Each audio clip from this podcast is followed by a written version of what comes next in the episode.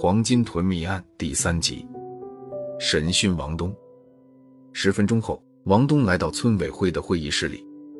小伙子一表人才，美中不足的是右脚有些微跛，看上去精神有些紧张。叶石拿出那件血衣和那把枪子。王东，这件衣服你不会陌生吧？你还不知道吧？这件衣服就是刚刚在你们家柴垛底下发现的。而且被害人体内残留物的血型和你的血型是一样的，你怎么解释？我我没杀人。王东见到这身血衣和那把枪刺，额头上沁出了密密的汗珠。这身衣服是我的不假，可在十几天前就丢了。至于这把枪刺，我见都没见过。那被害人的炕前有你的脚印，你又怎么解释？叶时穷追不舍，明明是你到过案发现场。为什么还否认？可我真的没有杀人呀！王东抱头哭了起来。那你在案发当天晚上去被害人家中究竟干什么去了？你和被害人之间究竟是怎么回事？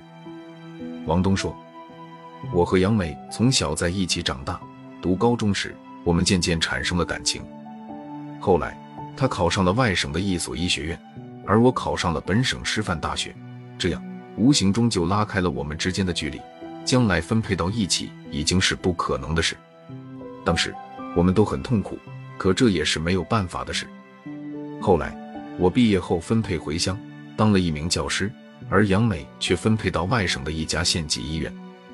由于一次意外的医疗事故，院领导为了逃避责任，将责任完全推在了他一个人身上。杨梅不服，便辞职回家了。我没想到。命运又神奇的将我和杨梅连在了一起，可我更没想到她竟遭此厄运。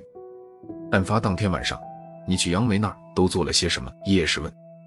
王东说，那天晚上他去诊所里找他。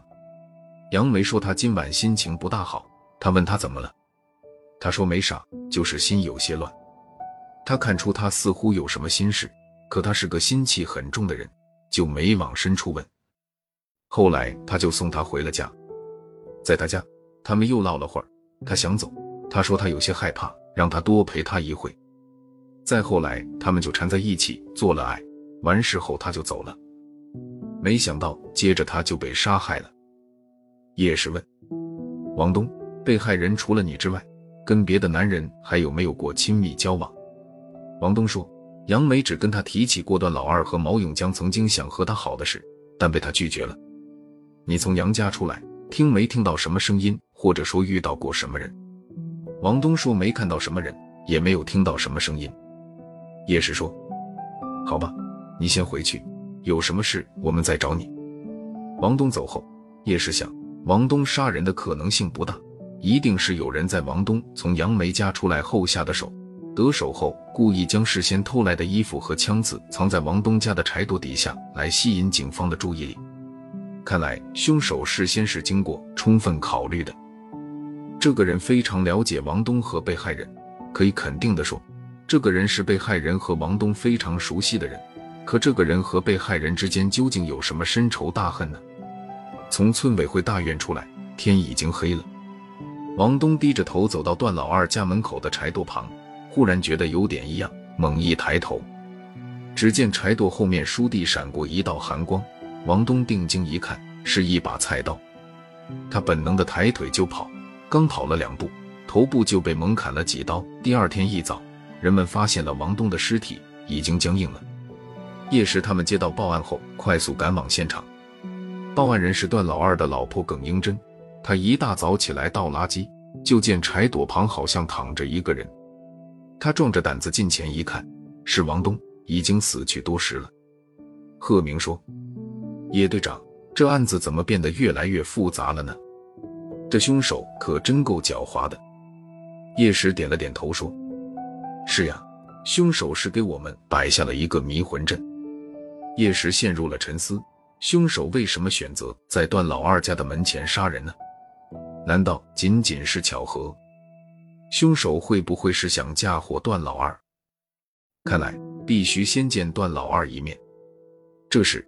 就听人群外有汽车的喇叭声，叶氏一看，是一辆白色的松花江牌小客车，车门开了，跳下一个长满络腮胡子、身材魁梧的中年人。贺明小声说：“叶队长，他就是段老二。”段老二挤进人群，看了看倒地而亡的王东，满脸惊愕。叶石走到段老二面前说：“我是刑警大队的，我很早就想找你了解一下情况，可是你总是忙着出车。今天你回来了，希望你配合我们一下。我们想知道你和被害人杨梅之间的事。听说你和她生前关系很密切，是哪个混蛋说我和杨梅关系不一般的？”段老二吼道：“我段老二虽说爱女人，可我跟杨梅之间没什么。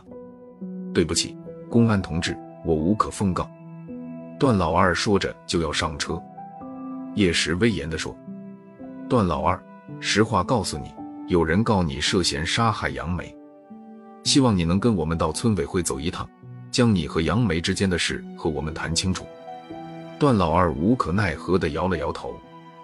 叶氏吩咐大张处理现场，带着段老二来到了村委会的会议室。叶氏问：“段老二。”你和被害人杨梅之间到底是怎么一回事？为什么有人告你涉嫌杀害她？这个人究竟是谁？段老二有些激动。